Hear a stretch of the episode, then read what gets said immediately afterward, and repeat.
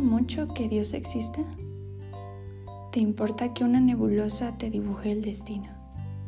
¿Que tus oraciones carezcan de interlocutor? ¿Que el gran hacedor pueda ser el gran injusto? ¿Que los torturadores puedan ser hijos de Dios?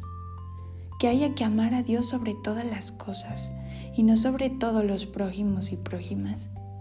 ¿Has pensado que amar al Dios intangible suele producir un tangible sufrimiento? y que amar a un palpable cuerpo de muchacha produce en cambio un placer casi infinito.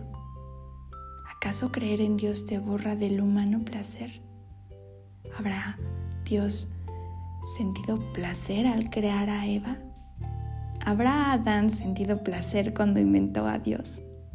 ¿Acaso Dios te ayuda cuando tu cuerpo sufre o no es ni siquiera una confiable anestesia?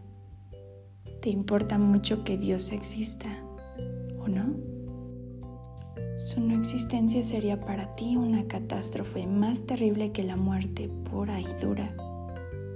¿Te importaría si te enteras que Dios existe pero está tan inmerso en el centro de la nada?